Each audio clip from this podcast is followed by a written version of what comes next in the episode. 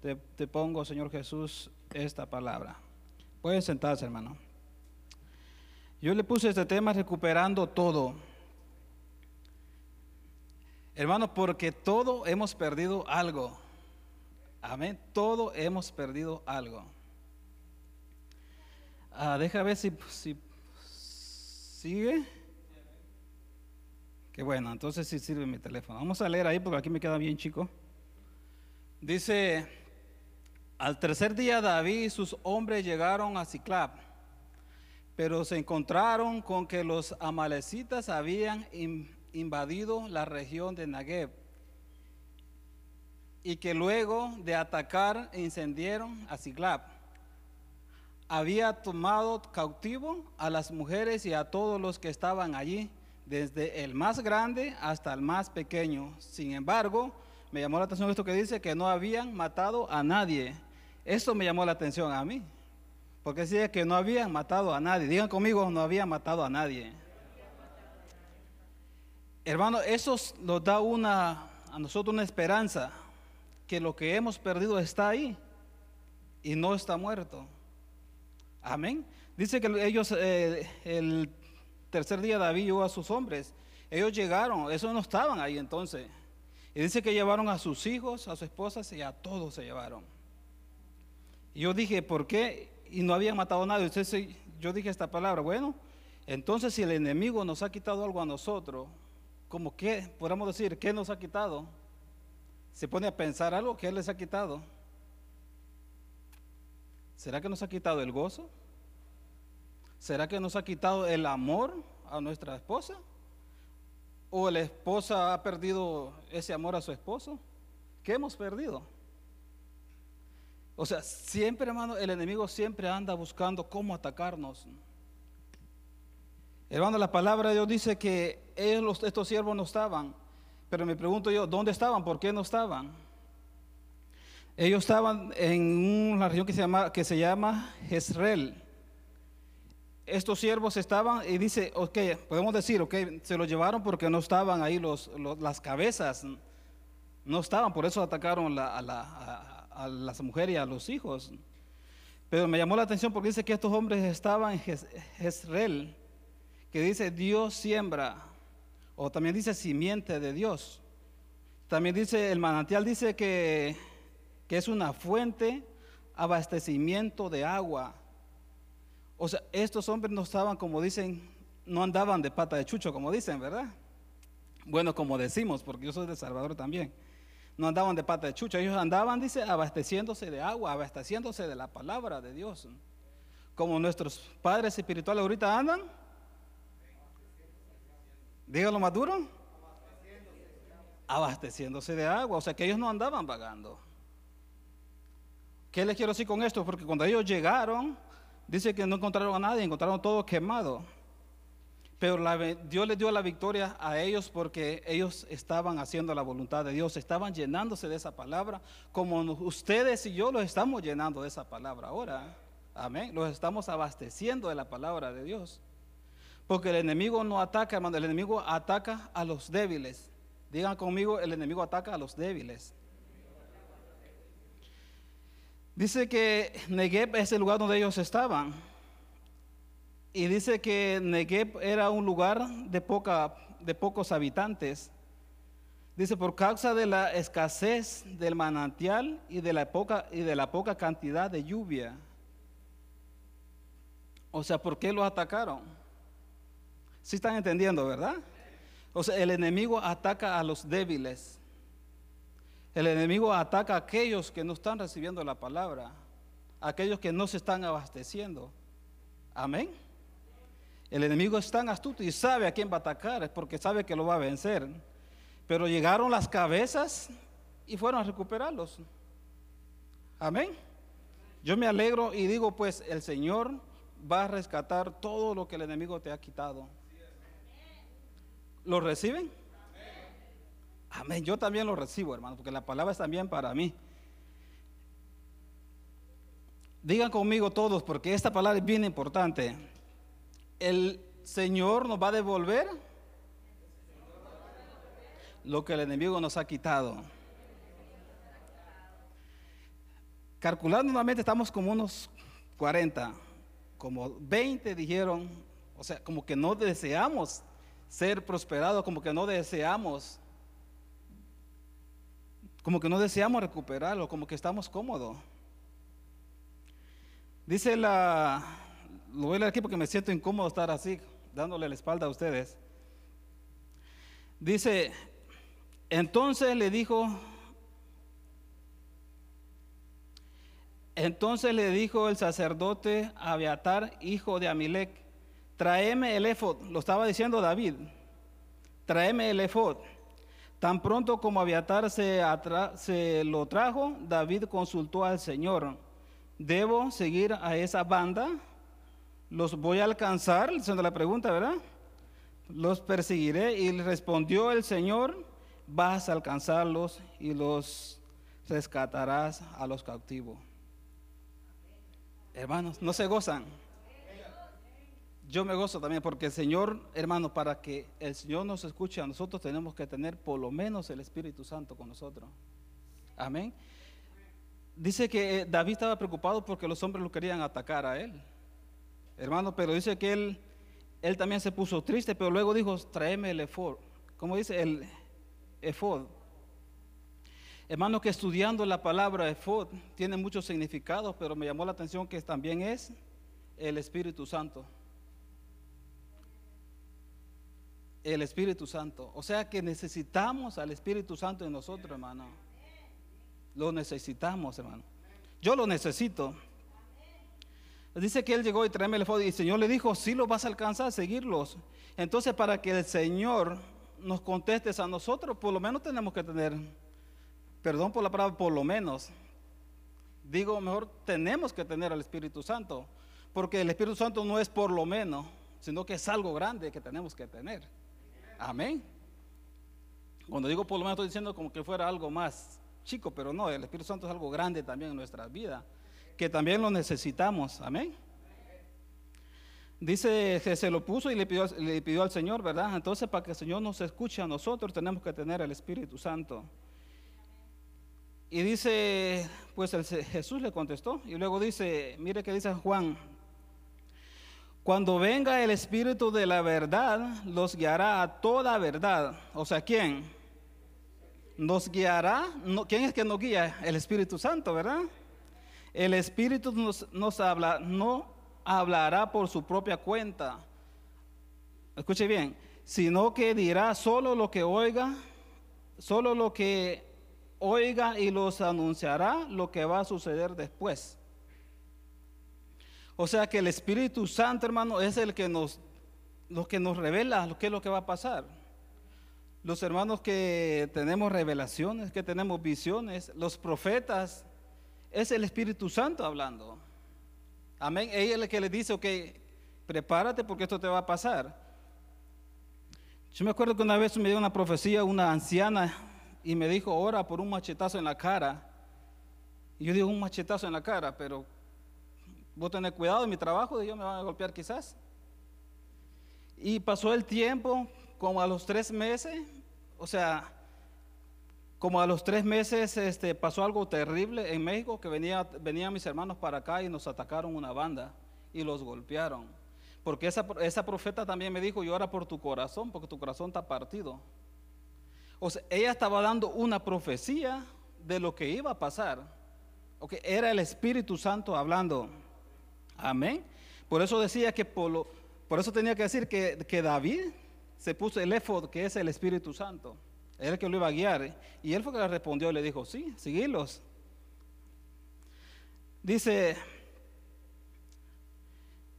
eh, dice Salmo 144, 1 y 2, dice, bendito sea el Señor mi roca, quien adiestra mis manos. Ahora estamos hablando mucho de las manos también, ¿verdad? Dijo el hermanito que estaba cantando, levanten sus manos y poco nos levantamos.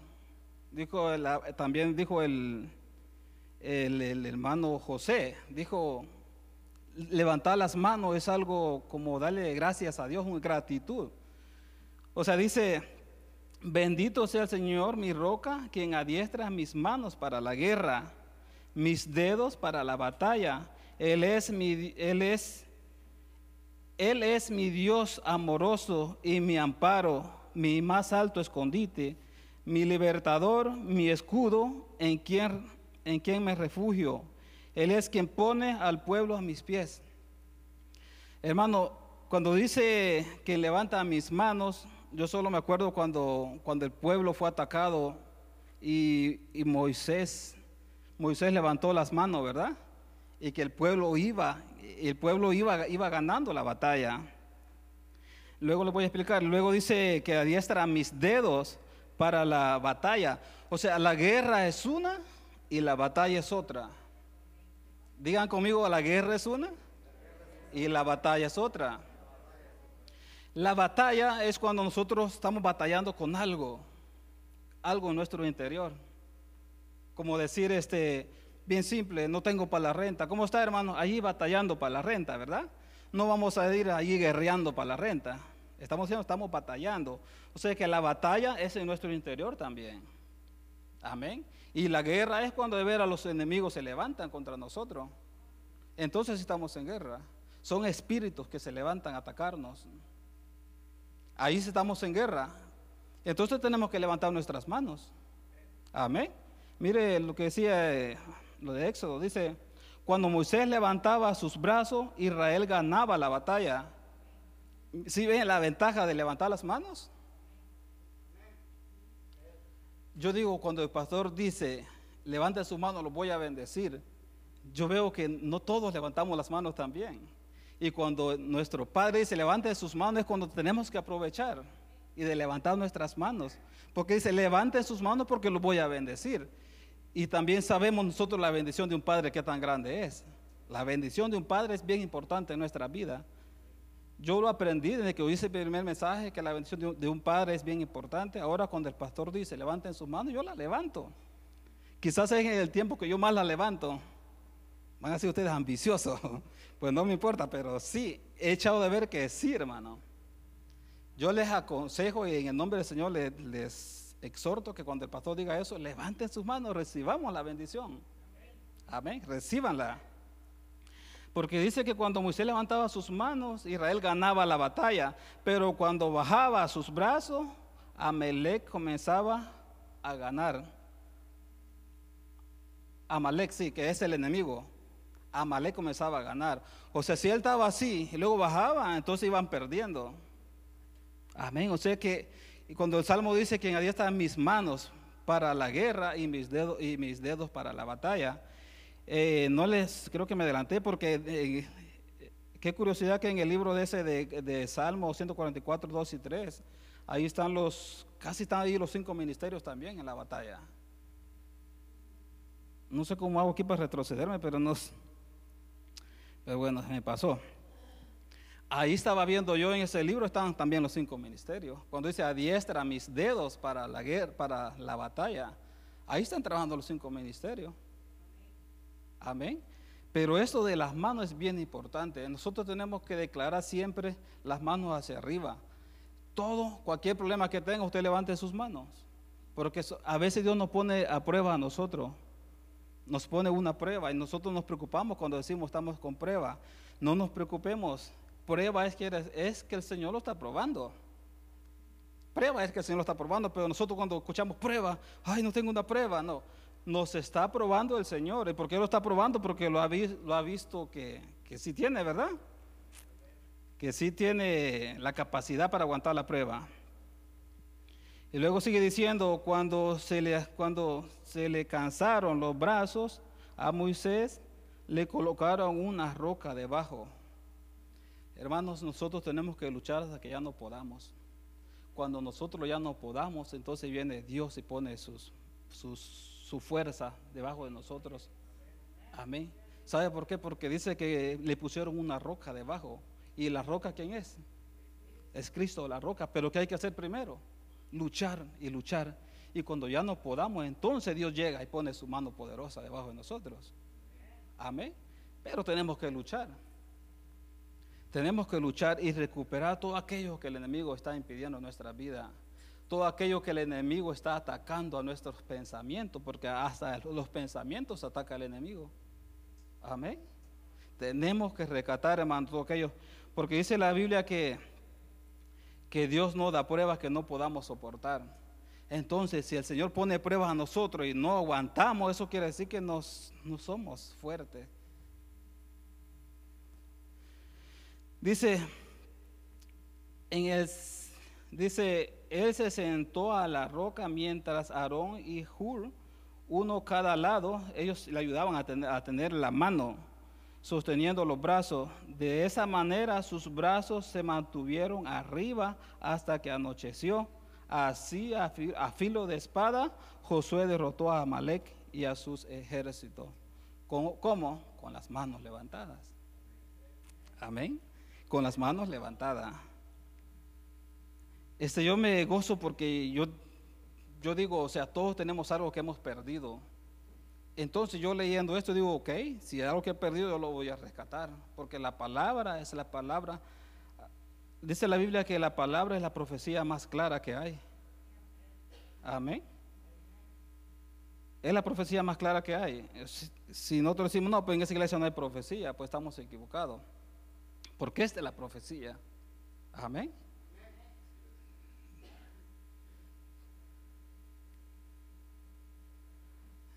¿Qué se congeló? Bueno, dice.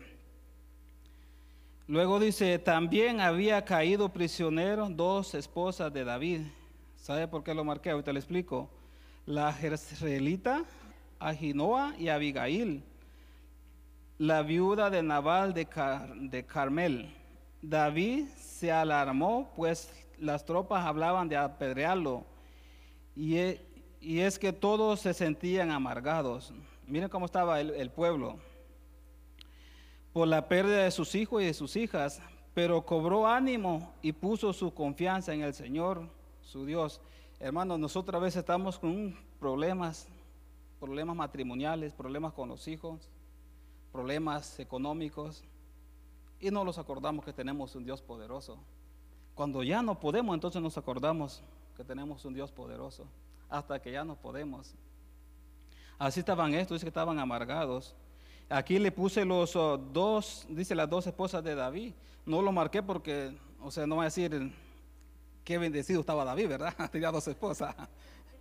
Dice, David estaba bien bendecido con dos esposas. O sea, pues sí, estaba bendecido, pero no piensen mal. Debe estar pensando así. Dice, pero lo que me llama la atención también, que dice que el pueblo de David estaba amargado. Diga conmigo, estaban amargados. Nada que ver como nosotros, ¿verdad? Que estamos con una alegría. Amén. Ok, los dos esposas de David, mire, es, dice que es Adonai, representa que es mi hermano, Dios agradable. O sea que los nombres de estas dos mujeres tenían un significado bien grande. Ok, si David le habían robado a sus dos esposas, quiere decir que le habían robado el gozo. Imagínense, le robado el gozo, el deleite. Le habían robado también el, regocijo. Que eso es lo que a nosotros nos hace falta ahorita. Eso es lo que a nosotros nos hace falta. Yo pienso que nosotros hemos perdido a Abigail. Hemos perdido también a, a se llama, ¿verdad? Que quiere decir el deleite. Porque yo no sé si usted se deleita como se deleitaba antes aquí en la iglesia. ¿Será que se goza cuando viene para la casa del Señor, viene alegre, viene a deleitarse, viene con ese gozo? Sí, hermanos, si nosotros no venimos con, eso, entonces quiere decir que a nosotros nos hace falta. Amén, nos hace falta. Yo, si nosotros, hermanos, venimos al Señor con esa alegría, es porque de veras estamos bien, pero si no, de veras, yo les, les, ah, exhorto y yo también, tratemos de recuperar eso. Amén, recuperemos ese, ese deleite ese regocijo, quizás ya no lo gozamos como antes. Porque bien, bien se siente, hermano. A veces, hermano, se goza cuando chica y que danza, que danza, que para aquí, para allá. Ahora no queremos ni danzar. No lo gozamos. Digámosle al Señor que lo dé ese deleite nuevamente, que lo dé ese gozo. Que nos regocijemos en Él. que no sea una lucha venir a la iglesia, sino que sea un deleite. Amén. Yo me gozo porque a veces hay servidores que vienen bien tempranito, esos se deleitan acá. Y también hay otros que vienen bien tarde. O sea que la palabra es para todos, hermano. Dice, no te detengas. David partió con sus 600 hombres hasta llegar al arroyo de Besor. Allí se quedaron rezagados 200 hombres que estaban demasiado cansados para cruzar el arroyo. Y luego dice, así que David continuó la persecución con 400 hombres restantes. O sea que se vale, hermano, se vale. Si usted ya luchó y de veras ya no puede, se vale, se vale este, cansarse pero no se vale intentarlo, porque ellos lo intentaron y caminaron, corrieron. Ya cuando llegaron el arroyo, ellos se quedaron. Hermanos, si nosotros estamos con, esa, con eso que no queremos avanzar, sígale, no se detenga, sígale. Si nosotros decimos, yo ya no quiero seguir, ya no quiero ir a la iglesia. Hermano, la palabra, Pablo decía, no dejen de congregarse como muchos tienen por costumbre. Y eso es cierto, Usted quédese un día, quédese dos y después ya no va a querer venir. La palabra, hermano, Pablo dijo, pues lo dijo porque si sabe, ¿verdad? Sí, no deben de congregarse como muchos tienen por costumbre. Lo dijo por algo. Entonces nosotros no los quedemos, luchemos. Cuando usted no pudo, de verdad hizo todo lo que no pudo, no se preocupe, quédese ahí, pero sígase congregando. Quédese ahí. Porque David los dejó y él continuó. ¿Por qué dijo? Pues yo no voy a ganar la batalla con ellos. Yo lo voy a ganar cuando Dios va conmigo, cuando tenga mis manos levantadas. Amén. Es que la batalla no se gana con montones. La batalla se gana cuando Dios está en el asunto. Y él llevaba la seguridad porque el Señor ya le había hablado. Le dijo, siga lo que lo vas a alcanzar.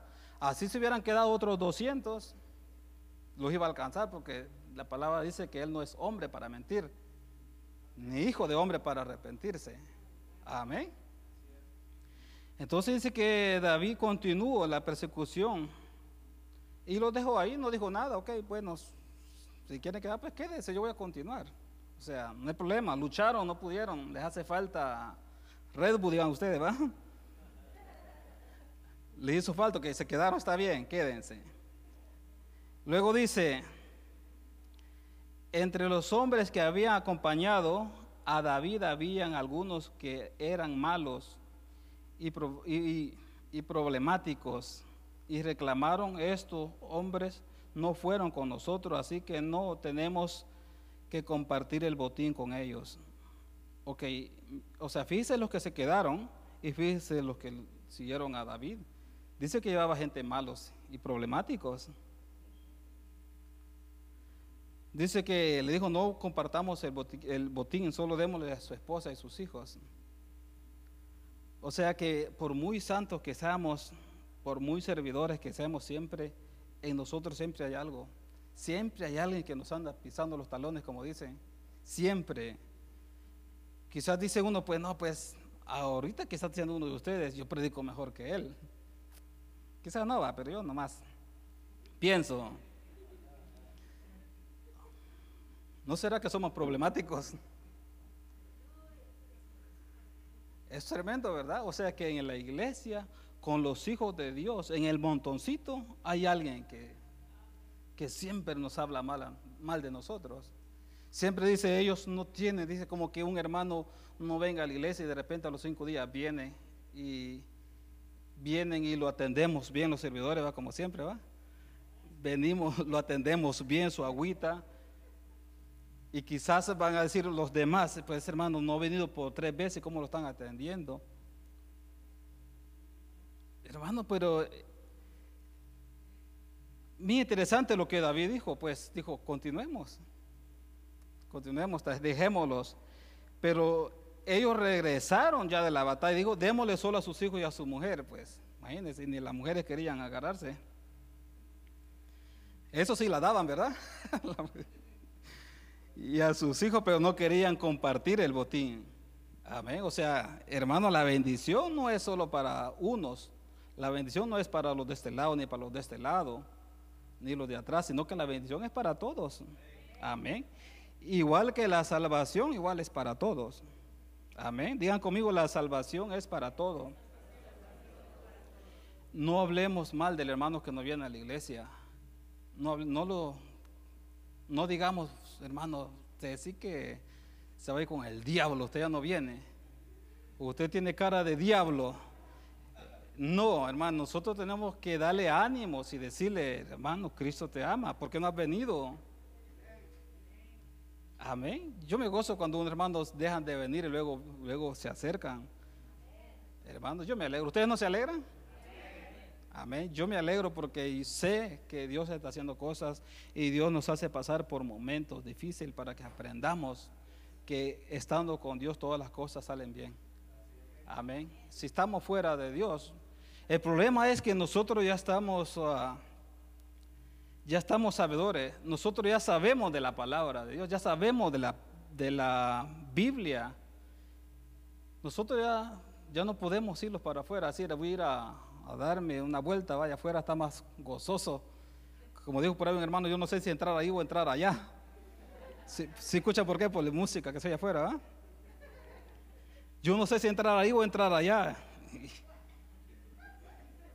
Yo le dije, hermano, reconcíliese otra vez, le iba a decir.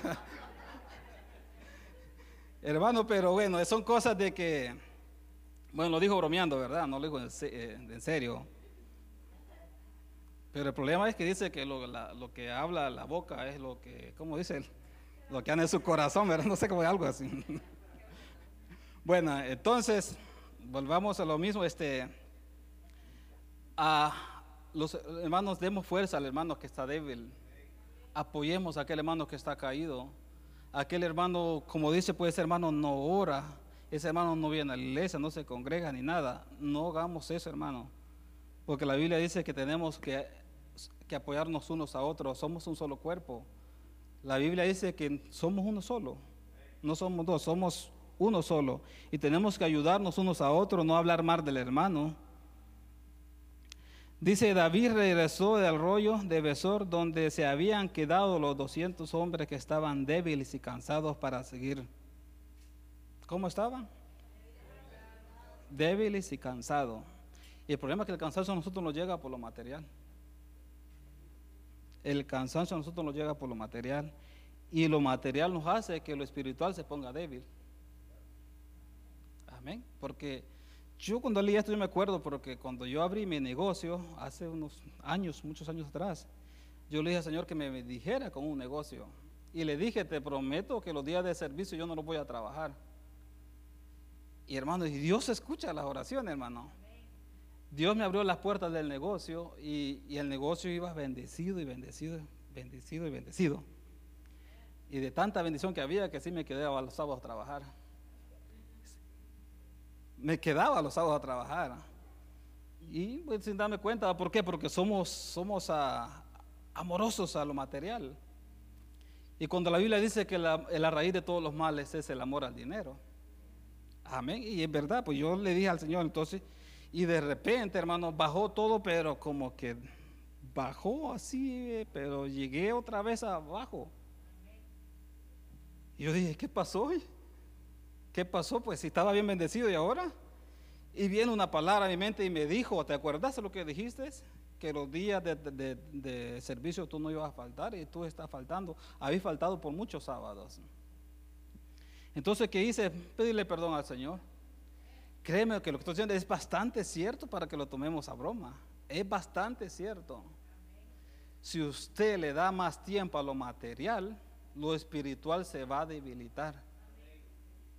Yo no creo que usted quiera estar debilitado en el espiritual, ¿verdad? Yo tampoco. Estos hombres se quedaron por eso. Imagínense que si esto hubiera sido al entrar a la tierra prometida, ahí se hubieran quedado, no hubieran entrado a la tierra prometida. Amén. Ah, poniéndolo así, ¿verdad? Ese no es el tema. Imagínense como los que se quedaron, los que no entraron a la tierra prometida. Y la tierra prometida ahorita para nosotros es la salvación, es el cielo. Amén. ¿Por qué? Porque estamos enfocados en lo material. Dice que estaban débiles y cansados para seguirlo. Los hombres, los hombres salieron al encuentro de David y los soldados que lo acompañaban. O sea, como vieron que habían ganado la batalla, ahora sí, ¿verdad? Contentos a, a encontrarlos. Hermanos, sí, David los saludó. Digo, buenas tardes, compañeros. Ya agarraron fuerza, o todavía no. Los saludó, hermano, y a veces nosotros, nosotros, imagínate cómo él respondió. Él los saludó bien sin decir nada. Y nosotros, cuando vemos hermano caído, ¿qué hacemos? Lo, lo acusamos más. Lo acusamos. Y si lo acusamos, ¿quién está con nosotros? ¿Quién? El acusador, ¿verdad? Entonces nosotros tenemos que tener mucho cuidado cuando acusamos a alguien. No somos nadie nosotros. No somos nadie para acusar a alguien. ¿A cuánto le gusta el chisme? Ay, no levanta las manos, porque hay cámaras. hermano, eso es tremendo, hermano. Quitemos que reprendamos al acusador, que el acusador no esté con nosotros. Amén. ¿El tiempo es verdad o de verdad están bromeando? Dice, David pudo recobrar todo lo que los amalecitas se habían robado y también rescató a sus dos esposas. Nada le faltó del botín ni grandes ni pequeños, ni hijos ni hijas, ni ninguna otra cosa que les habían quitado. Hermanos, yo les traigo esta palabra y quiero que la reciban de parte de Dios, que van a rescatar todo lo que el enemigo les ha quitado. Si les ha quitado el gozo, recíbanlo. En el nombre de Jesús son palabras que Dios trae. Dice la palabra que Él rescató todo. Hermano, eso esos aplausos eran para Dios o para mí. ¿Y para mí cómo sería? ¿Y para Dios? Este sí era para Dios, el otro no sé para quién era. ¿Sí Ok, pues dice la Biblia que nos está diciendo a nosotros, a la iglesia, que Dios les va a dar todo lo que han perdido, el gozo, así sea el amor a su esposa, como les dije al inicio, el amor a sus hijos, el amor a congregarse, Dios se lo va a devolver. Ya es tiempo que nos levantemos con manos levantadas y que le digamos al Señor, hermano, Señor, aquí tengo las manos levantadas, que también es parte de la humildad, levantar sus manos, arrodillarse a Él es parte de la humildad. Amén, pero tenemos que nosotros luchar y decir, pues tomar esta palabra de veras, esta palabra era para mí. Esta palabra es para mí y para ustedes también, me imagino, ¿verdad? Porque hay, siempre hay algo que hemos perdido. Lo que pasa es que ustedes no quieren decir. Se quedan bien calladitos. Y por rato me preocupo que me imagino que solo yo he perdido la... Bueno, no le puedo decir tampoco chismoso. ¿eh? Amén, dice. Pero el Señor dice que, que vamos a recuperar todo. Amén. La Biblia nos viene a decir también que seamos valientes. Amén. O sea, para recuperar lo que hemos perdido tenemos que ser valientes. Amén. Dígame ustedes, los 200 que se quedaron eran valientes. Voy a repetir la pregunta. ¿Será que los 200 que, se quedaron en el arroyo eran valientes? ¿Verdad que no? Entonces los valientes son los que lucharon. Y los valientes fueron los que rescataron los que los débiles habían perdido. Amén. Si sí, ven la, gran ventaja de que el Señor los manda, dice que no te he ordenado yo, pues dice el Señor, que no te he ordenado yo que seas valiente, que no temas ni te acobardes, porque el Señor tu Dios estará contigo donde quiera que vayas. Amén. Dice Señor que seamos fuertes y valientes. Amén. Dios nos quiere que somos fuertes para ayudarle al débil, no para empujarlo. Soy fuerte ahorita sí. Como dijo un hermano, ahorita sí vengo con gran fuerza, hagamos una manita. No, pues me venció bien rápido. Yo dije, ¿será que no estoy fuerte? ¿Será que soy de los débiles? Amén, pero Dios es grande, hermano, y siempre trae la palabra a tiempo. Dice la Biblia que Él habla a tiempo y fuera de tiempo. Amén. Quizás ustedes no son de los que han perdido nada, pero el Señor quizás está diciendo, puede hacer que más adelante lo pierdas. Amén. Así que si usted no ha perdido nada, dígale gracias al Señor que yo no soy de los que he perdido nada. Pero si hemos perdido algo, es tiempo que levantemos las manos al Señor, porque estamos en guerra, ya no estamos en batalla. Si estamos con esa, con esa debilidad que no queremos congregarnos, es bastante, ya casi la batalla se está convirtiendo en, guerra. Y tenemos que levantarnos con manos levantadas. Amén. Porque eso es lo que Dios manda, que los esforcemos y que seamos valientes. Que no temen ni desmayes. O sea, la palabra está ahí. Lo que pasa es que nosotros a veces nos entra y nos sale. Y la Biblia dice, dice, escucharlo todo, retener lo bueno y el problema de nosotros es que estamos escuchando todo y todo lo estamos rechazando. Pero la Biblia dice escucharlo todo, retener lo bueno y desechar lo malo. ¿Qué quiere decir eso? Que no se pongan a decir el predicador lo dijo por mí. El predicador no sabe cómo predicar. Está bien, ustedes escúchenlo todo. ¿Cómo dice? Escúchenlo todo, retener lo bueno y desechar lo malo. Simplemente desechémoslo, lo que no nos parece. Dice yo, déjame ver, porque aquí se me está... Ya a siete minutos me quedan.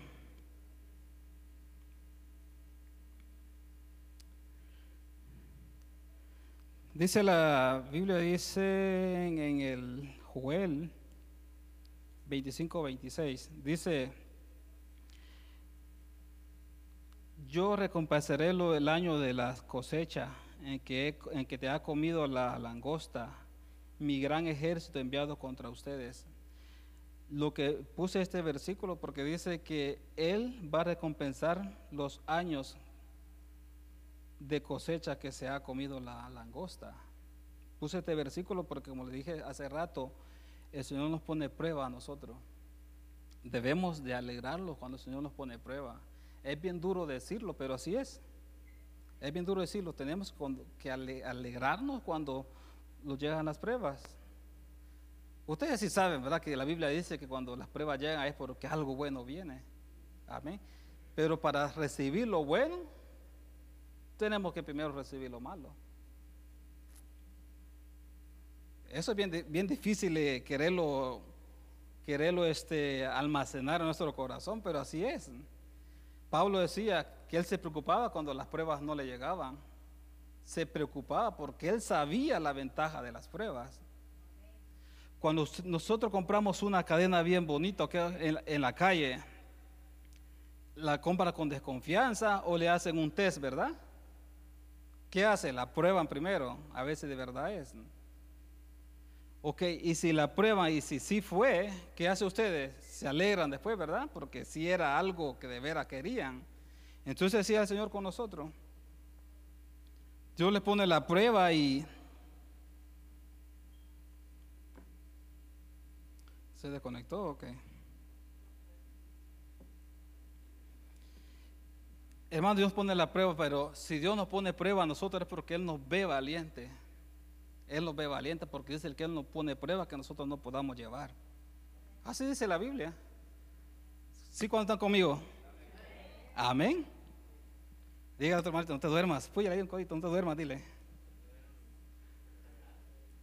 No estés durmiendo vos, dígale.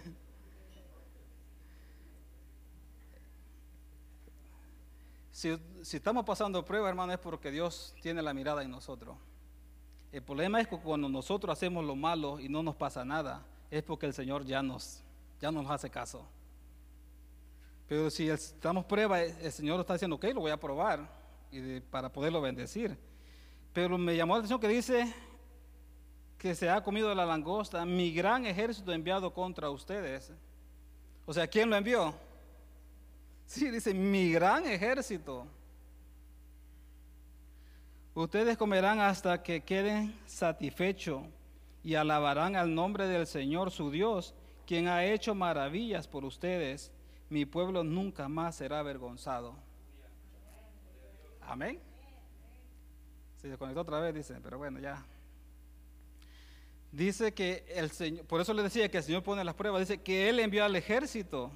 El ejército, dice, el, dice,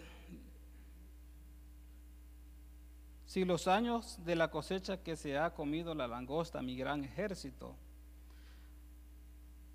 A veces Dios pone, hermano, esos, esos problemas en nuestra vida, pone esa aflicción en nuestra vida, es para que nosotros lo busquemos más. Aguanten un poquito más, tres minutos más. Hermano dice, pero también dice la palabra de Dios que cuando nosotros, Dios se levanta y dice que nos quite y nos va a restaurar a los años perdidos. ¿Cuánto tiempo nosotros tenemos que ya no queremos seguir al Señor?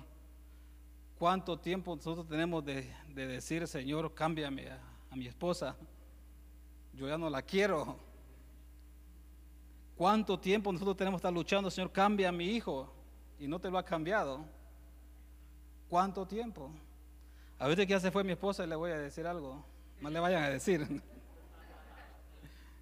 Hermanos, o sea, mucho tiempo, yo estuve luchando para que ella, se, que ella buscara al Señor por casi ocho años, casi ocho años. Pero como dice, pues yo siempre estaba ahí, siempre, siempre. Llegaba a la iglesia y eso me motivaba a estar más en la iglesia. Porque los que no saben, mi esposa era una católica, pero de verdad, de la de hueso colorado, de la que se congregaban los tres días a la semana. O sea, pero, pero cuando alguien está orando por la persona, hermanos, los efectos son maravillosos al final. Pero no tenemos que cansarnos por pelear por nuestros hijos. No los peleemos, no los cansemos por, por este pedirle al Señor lo que amamos, lo que queremos. Es bien duro un pequeño, pequeño, no sé cómo decirle, si es este, enseñanza o mensaje, que cuando uno, cuando tu esposa te dice, ok, tú vete para tu iglesia y yo me voy para la mía. Ok, tú llévate a un hijo y yo me llevo el otro. Eso es tremendo, pero eso a uno lo hace buscar más del Señor. ¿Y quién dio la victoria? Hermano, Dios da la victoria, hermano, pero nosotros no tenemos que dejar de trabajar. Dios es grande, hermano, y digo, por muy grande que sea su problema, déjeme decirle que el Señor los va a rescatar. Si están luchando por sus hijos, que sus hijos se quieren perder, que su hijo no le hace caso, que mi hijo me maltrata, dicen los padres, ¿verdad? Se agarre la autoridad, usted como padre, así como nuestro pastor nos zarandea a nosotros. Amén, con la palabra pues. Así también nosotros a nuestros hijos. Usted, cabeza, todos los que son cabeza acá no se han dado cuenta, pero ustedes son pastores. Ustedes no se han dado cuenta. Si usted como cabeza y yo como cabeza estamos dejando que nuestras ovejitas se vayan perdiendo, no somos buenos pastores. ¿Y quiénes son las ovejitas de nosotros? Son nuestros hijos. Aún su esposa es su oveja. Y por la misericordia del Señor, nosotros, en realidad, nosotros como cabeza somos los más descuidados. En realidad, sí, nosotros como cabeza somos los más descuidados. Por la misericordia del Señor, las, las, ah, las esposas están de pies. Pero porque ellas luchan por nosotros, muchas veces ellas luchan por nosotros y nosotros como cabeza estamos frío. Y nosotros somos los pastores. Es como que el pastor diga, ok, ovejas, váyanse para la iglesia y no viene el pastor, ¿verdad? Así es igual. Y el pastor nunca falla si es que no anda llenándose de la palabra como estaban estos siervos de David, llenándose de ese manantial. Y cuando ellos vengan van a venir con una autoridad que, que si estamos bien flojitos, nos quedamos en el arroyo. Porque dice la Biblia que nosotros en el, ya, no vamos a, ya no vamos a caminar, sino que vamos a correr. Amén. ¿Cuántos se gozan por eso? Pónganse de pie, pues el tiempo se me acabó. Y déjeme decirle, pídenle al Señor que todo aquello que ustedes sienten que les hace falta, eh, en, este, en estos dos minutos que nos quedan, digamos al Señor, que podamos rescatar eso, ese amor, esa alegría de congregarnos. Unos dos, tres minutitos, póngase a cuenta con el Señor, dígale, Señor, sí, he perdido esto, he perdido el amor, he perdido el deseo de congregarme, he perdido, Señor, el deseo de amar. Rescatemos, hermanos, a esa Abigail que hemos perdido. Rescatemos el gozo, el deleite. Tómese un tiempito con el Señor, dos minutos más.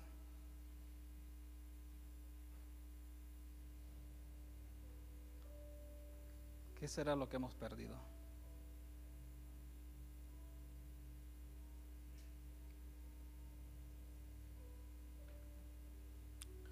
Arrebatemos la bendición, hermanos.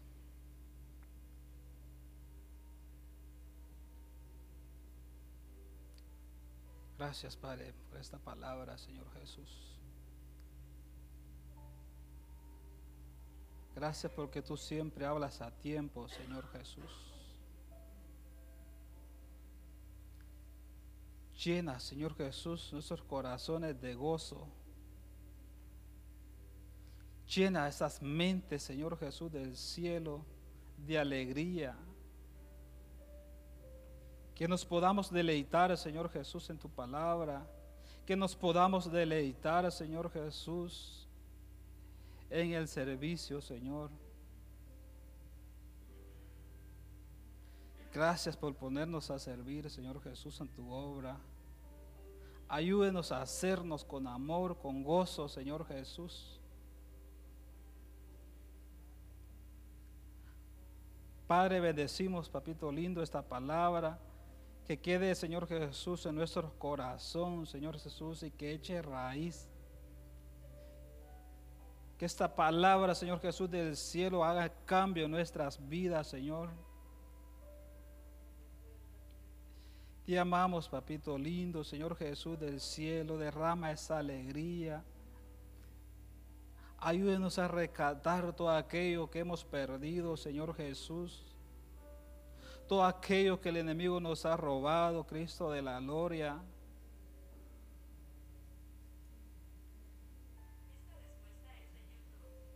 Gracias, papito lindo, por lo bueno que eres. Si puede levantar sus manos unos 20 segundos.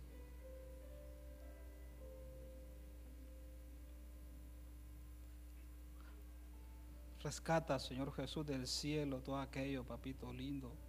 Rescata, papito lindo, todo aquello que el enemigo nos ha quitado, Señor. Restaura las vidas, Señor. Restaura las cabezas de esta iglesia, Señor Jesús. Restaura, Señor Jesús, del cielo todo aquello que tú nos has puesto en nuestras vidas.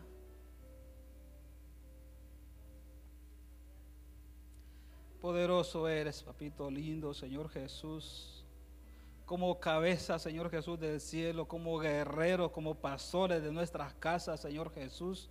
Haznos fuerte, papito lindo, para que podamos hacer ejemplo hacia nuestra esposa. Que podamos hacer ejemplo a nuestros hijos, Señor Jesús.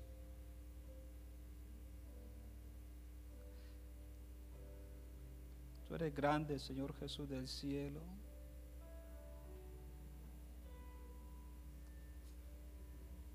Aquí hay hermanos que ya no pueden más con sus problemas.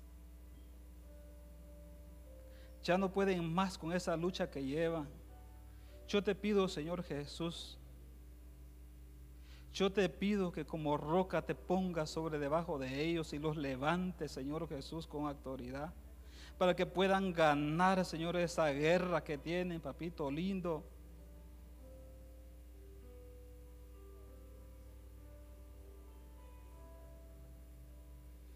Poderoso eres, Señor Jesús.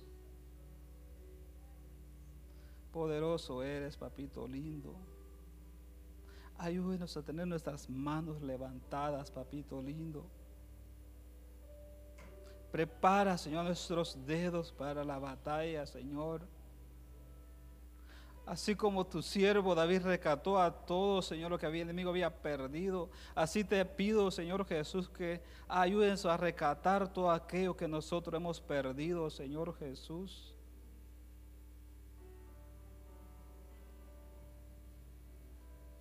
Ayúdenos a buscarte de día y de noche, Señor.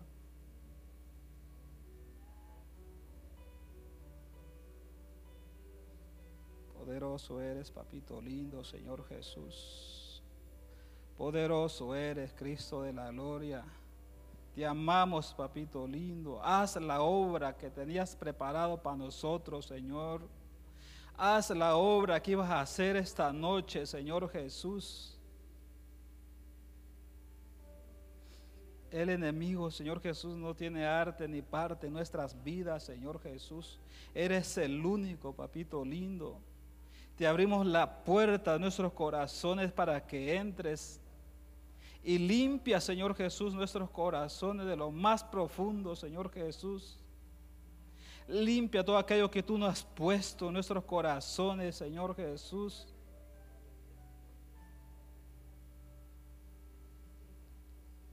Restaura las almas, papito lindo. Restaura esas almas angustiadas, Señor Jesús. Poderoso eres, Padre bueno, Señor Jesús.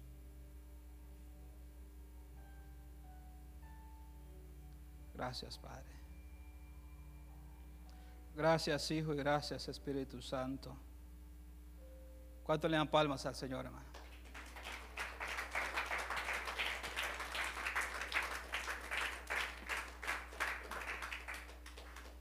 Bueno, hermanos, que